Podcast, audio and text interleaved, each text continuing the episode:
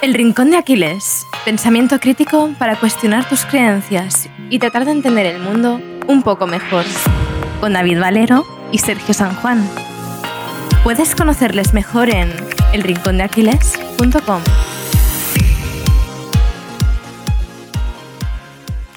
Charlie Munger tiene una frase que viene a decir algo así. Evitar la estupidez es más sencillo que ser inteligente. Razonar bien, aunque es un tema muy interesante y que seguro tocaremos en el podcast, es mucho más complicado que razonar mal. Por eso, en el episodio de hoy vamos a dar la vuelta al problema y a conocer cómo y por qué razonamos mal. Y de paso, conoceremos algunos de estos errores al razonar. Te voy a hacer un spoiler y es que eso precisamente es lo que es una falacia, un error al razonar. Pero antes de meternos en harina, hay que tener claro el significado de algunas palabras que vamos a usar en este y en próximos episodios sobre falacias. David, por favor, ilumínanos. Pues Sergio, el primer concepto es el pensamiento crítico. Pensamiento crítico es la habilidad para pensar de forma clara y racional sobre lo que hacemos y lo que creemos. Después, y aunque ya te hemos hecho spoiler antes, está el concepto de falacia. Las falacias es un mal razonamiento, que parece uno bueno. Normalmente suelen ser argumentos mal construidos. Parecen válidos, pero no lo son. No confundir con los sesgos cognitivos, que son errores en nuestro proceso mental que nos lleva a actuar de forma irracional. De hecho, hablamos de ellos con Ramón Nogueras en el episodio 66. Y para acabar, ¿qué es eso de argumento? Bueno, pues un argumento viene a decirnos que es el razonamiento por el que tratamos de demostrar nuestra idea. Es decir, cómo mediante la razón demostramos la validez o no de una idea. Vamos, que una falacia es una demostración errónea de una idea. Forma parte del pensamiento crítico y la mayoría de veces es un mal argumento. ¿Ves cómo eran importantes estas tres palabras? Con ejemplos, todo se entiende mejor, Sergio. ¿Cuántas veces has escuchado el típico esto es así porque lo dice mi padre? ¿Esto es una falacia o no, Sergio? Cuéntanos. Pues bueno, David, si analizamos esta frase, por una parte tenemos el esto es así, que sería la idea que queremos demostrar. Y por otra tenemos porque lo dice mi padre, que es la demostración o el argumento de por qué esto es así. Y si es una falacia o no, depende de si la demostración es correcta o errónea. En este ejemplo concreto, Claro que se trata de una falacia. Es una falacia ad verecundiam. Ojito al nombre, ¿eh? Como la idea está respaldada por una autoridad, en este caso mi padre, es cierto, pero no. No es cierto porque lo diga mi padre. Tu padre también se puede equivocar. Ojo, que tampoco es erróneo, que entonces estaríamos cayendo en otra falacia. David, no sé tú, pero a mí me la han colado doblada esta falacia de pequeño muchísimas veces. Y bueno, como tú verás, querido oyente, la falacia es algo del día a día. No sirve solo para debatir mejor, como comentamos en el episodio de hace dos semanas, el 69. También sirve para, primero, que si alguien intenta colárnosla de forma intencionada o sin quererlo, sepamos detectarlo y no caigamos en la trampa. Y segundo, que a la hora de tomar decisiones o resolver problemas, seamos capaces de reconocer los errores más comunes de nuestro razonamiento, sobre todo para no caer en ellos. Bueno, esto de conocer los errores en nuestro razonamiento, como habrás intuido, no es cosa de un episodio y tiene pinta de que va para largo. Ahora que ya tenemos la base sentada, vamos a escuchar lo que nos tiene que decir el padre de la lógica y de las falacias, el gran Aristóteles. David, por favor, preséntanos al Tito Aris. Aristóteles, o Aris para los amigos, fue alumno de Platón y maestro del gran Alejandro Magno, y sigue siendo, más de 2500 años después de su muerte, uno de los pensadores más influyentes de Occidente. No le hacía ascos a ninguna rama del saber y revolucionó muchos campos del conocimiento como la lógica, la metafísica, la filosofía de la ciencia, la política, la estética, la retórica, la física, bueno, y así podemos tirarnos, Sergio, hasta todo lo que queda de episodio. Pero no, es más interesante saber cómo conocía el mundo este filósofo. Para Aristóteles, el conocimiento proviene de la experiencia, que junto al razonamiento y la lógica nos permite adentrarnos en la filosofía y la ciencia. Fue el propio Aristóteles quien realizó la primera investigación de forma sistemática de lo que es, y lo que no es, un razonamiento correcto. En su obra Refutaciones sofísticas, identificó 13 tipos de falacias, que veremos en profundidad al final de este episodio. Pero antes hay que saber cómo nos equivocamos al razonar. Según Aristóteles, hay dos tipos de errores al razonar.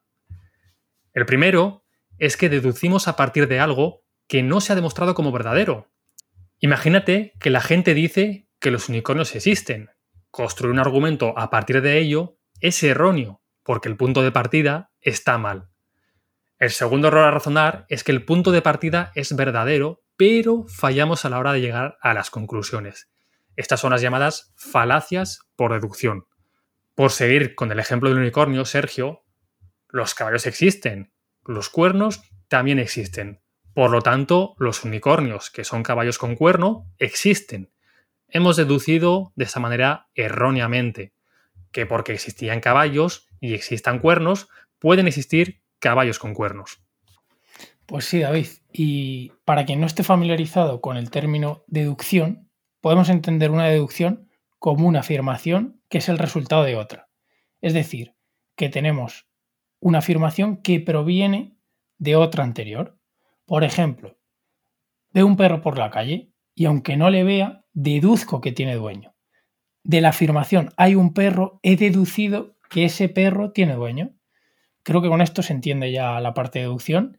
Y, vale, ahora que has entendido lo que es deducción, tienes que entender también que tampoco está libre de fallos. Para Aristóteles la deducción puede fallar por tres sitios. El primero, las premisas no nos llevan a la conclusión. El segundo, que la conclusión es igual que las premisas. Y el tercero es que la conclusión no está causada por las premisas. Vale, ahora creo que ya conocemos un poquito mejor a Aristóteles y nos hemos acercado a su forma de pensar. Y para conocer las falacias, que recordemos que son errores en el razonamiento, tendremos que saber antes qué es un buen argumento y qué es un mal argumento. Vale, lo primero que hay que tener en cuenta es que para demostrar que un argumento es verdadero, tienes que presentar pruebas. ¿Qué es una prueba? Es aquel conocimiento que demuestra algo. En cambio, para demostrar que un argumento es falso, necesitamos refutarlo. ¿Qué es una refutación? Es una prueba contraria al argumento que se nos ha presentado. Y algo importante a la hora de presentar pruebas o refutaciones. No podemos contradecirnos. Si hay dos opuestos, uno tiene que ser verdad y otro tiene que ser mentira. A ver si David puede ilustrarnos con un ejemplo. Vamos con ese ejemplo, Sergio. Que tengo un perro y que no tengo un perro no pueden ser ciertas a la vez. O tengo un perro o no tengo un perro. Eso es de cajón de madera de árbol. Tampoco podemos caer en la falsa dicotomía. No todo es blanco o negro, ni todas las cosas se reducen a dos opuestos. El mundo es mucho más complejo. De hecho, esto sería una falacia, concretamente la del falso dilema. Para Aristóteles, una falacia es una mala deducción que parece buena. Por aquí ya tenemos claras las apariencias, ya lo sabes. Sabemos que nos engañan, y en los razonamientos no iba a ser menos. Lo que parece un razonamiento correcto puede ser erróneo. De hecho, este tema lo tratamos en el episodio 63, donde hablamos de las diferencias entre el ser, tener y parecer. Lo mismo ocurre con las refutaciones. Pueden existir refutaciones aparentemente correctas, que no lo sean en realidad. Vamos, que alguien puede aparentemente haber destruido nuestra idea, pero la realidad es completamente distinta. Tanto los razonamientos como las refutaciones pueden ser víctimas de las falacias. Pues sí, David. Y de entre las falacias, Aristóteles las divide en dos grupos. El primero son las que dependen del lenguaje y el segundo las que no dependen del lenguaje. La verdad que no se complicó mucho. Y después de este largo camino y con las bases bien asentadas, ya podemos por fin conocer las 13 falacias propuestas por Aristóteles. Vamos a empezar por las que dependen del lenguaje. Pero antes hay que tener una cosa en cuenta, y es que uno de los fundadores del empirismo, conocido como el padre del liberalismo clásico, tiene una frase que recoge esta idea de los malentendidos a la perfección. Habría muchas menos disputas en el mundo si las palabras se tomasen por lo que son, solamente signos de nuestras ideas, no las ideas mismas. Os estoy hablando de John Locke, del que hablaremos en próximos episodios sobre falacias. Pero hoy no es él el protagonista. Dentro de las falacias que dependen del lenguaje, Aristóteles distingue seis tipos. La primera, la falacia de acento. En función de dónde pongamos el énfasis en una frase, estaremos dando a entender que la frase significa una cosa u otra. Con ejemplos se entiende todo mejor. Así que estate muy atento a cómo voy a entonar esta frase. Yo no jugué el partido ayer. Parece, como te acabo de contar la frase, que quien jugó el partido fue otra persona, porque he hecho énfasis en el yo. Vamos con esta misma frase dicha de otra manera. Yo no jugué el partido ayer. Parece que no jugué el partido, en negativo. Vale. Y si ahora te digo, yo no jugué el partido ayer. Como que estoy dando a entender que hice otra acción, que por ejemplo estuve en las gradas viendo el partido. Si en cambio te digo, yo no jugué el partido de ayer. Te estoy dando a entender como que jugué otro partido. Y si en cambio digo, yo no jugué el partido ayer. Te estoy dando a entender, haciendo ese énfasis en ayer, que lo jugué otro día. David, después de ver esta falacia, ¿qué más falacias dependen del lenguaje? Pues Sergio, la segunda falacia relacionada con el lenguaje es la falacia de anfibología. Se da cuando utilizamos una frase que, sin contexto, puede significar varias cosas a la vez. Es una falacia porque la estructura sintáctica es ambigua. Esto quiere decir que la frase puede significar varias cosas al mismo tiempo. Vamos con un par de ejemplos para que lo entiendas mejor. Sergio estuvo con Julián en su casa. ¿En casa de quién? ¿De Sergio o de Julián? Imagino que de Sergio, porque no sale de casa. Pero quien no tenga el contexto, ¿qué? Vamos con otro ejemplo. El perro de Julián. ¿Nos referimos a la mascota de, ¿nos referimos a la mascota de Julián o estamos faltando a Julián llamándole perro? Ahora que ya tienes claro esta falacia de anfibología, vamos a pasar a la de equivocación. La falacia de equivocación también utiliza una ambigüedad, pero esta vez en un término o una frase. Es decir, que razona a partir de un mismo término, pero lo emplea con significados diferentes. Escucha este ejemplo. La felicidad es el fin de la vida. El fin de la vida es la muerte. La felicidad es la muerte. En la primera frase utilizo fin como objetivo propósito. En la segunda, como el momento en el que acaba algo. Al mezclar ambos significados, en mi razonamiento estoy cayendo en una falacia. La cuarta falacia, que depende del lenguaje, es la de composición, donde transferimos las características de una parte a un todo. Por ejemplo, si te digo, todos los miembros del equipo son buenísimos, el equipo es buenísimo. Pues no tiene por qué. Los miembros pueden llevarse entre sí como el culo, por ejemplo. Y, aunque sean buenísimos por separado, que el equipo sea un mojón de pato. De hecho, Sergio, creo que la quinta falacia es muy parecida, ¿no?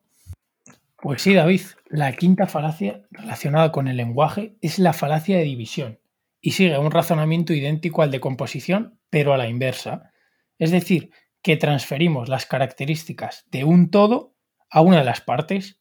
Por seguir con el mismo ejemplo que has puesto tú, David, seguimos con el equipo es buenísimo, ¿vale? Que era la conclusión de tu anterior razonamiento. Y ahora tenemos que el equipo es buenísimo como estás en el equipo, eres buenísimo.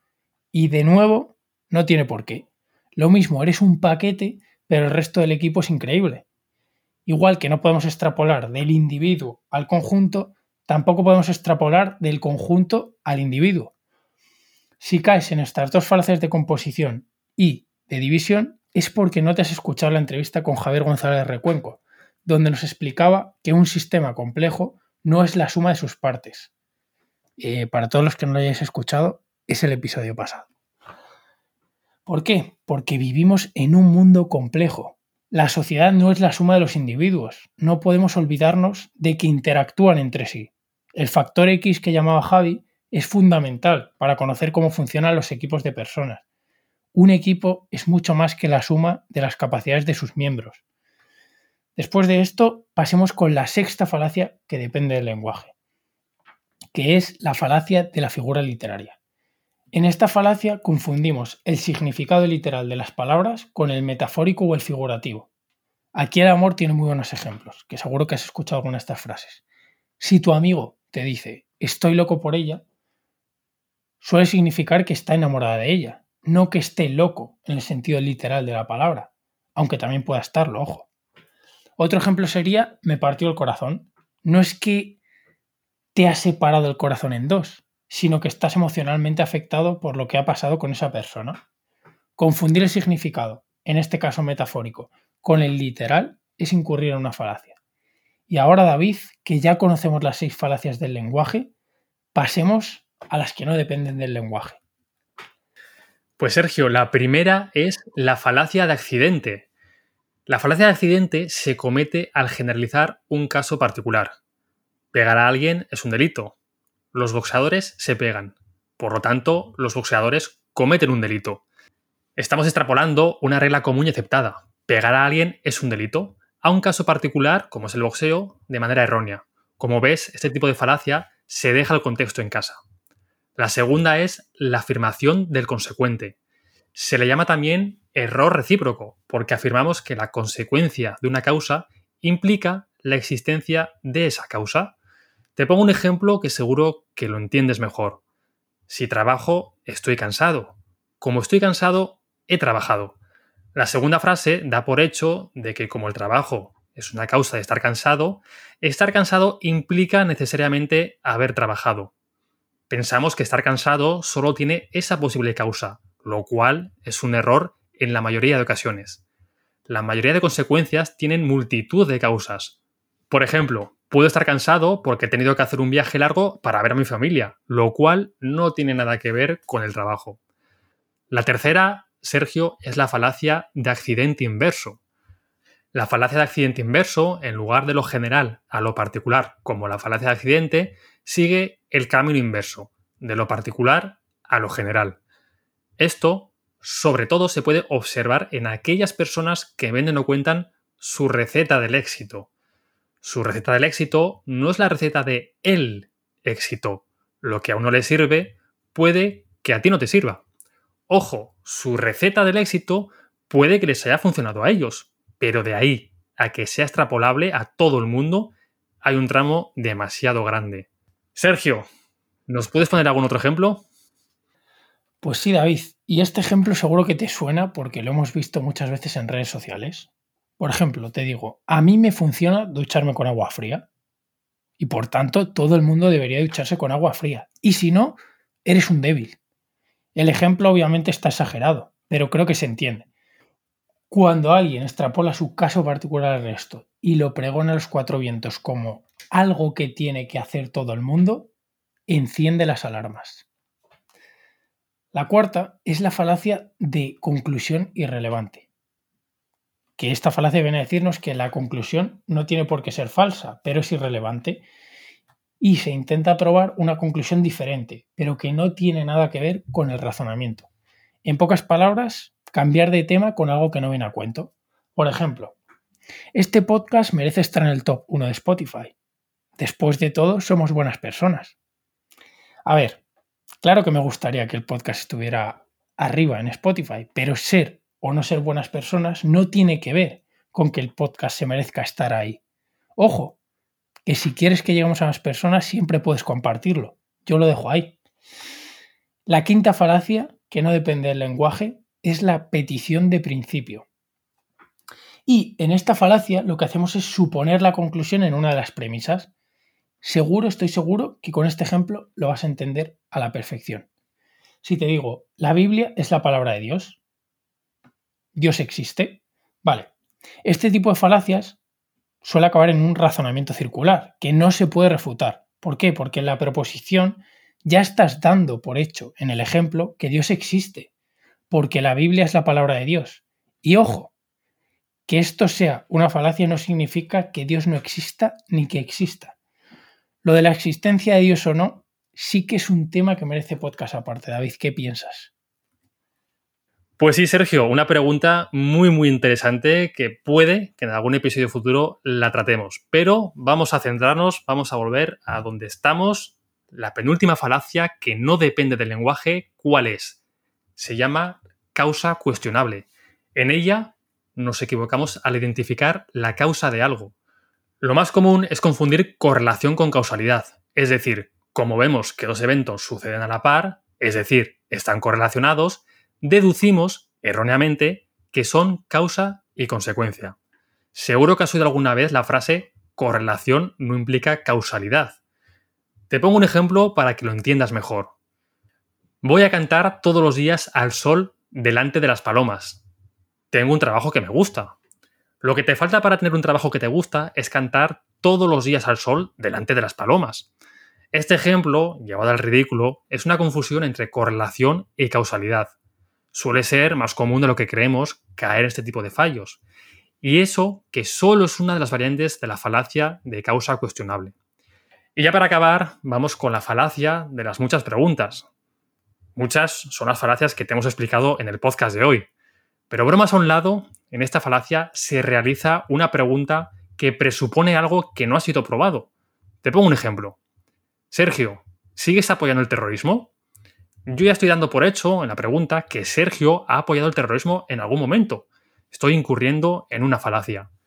Responda lo que responda, Sergio estará afirmando que ha apoyado el terrorismo. Esta falacia, como te estarás imaginando, se usa muchísimo en política. De hecho, si cambias Sergio por el nombre de algún político, te sonará de algún sitio.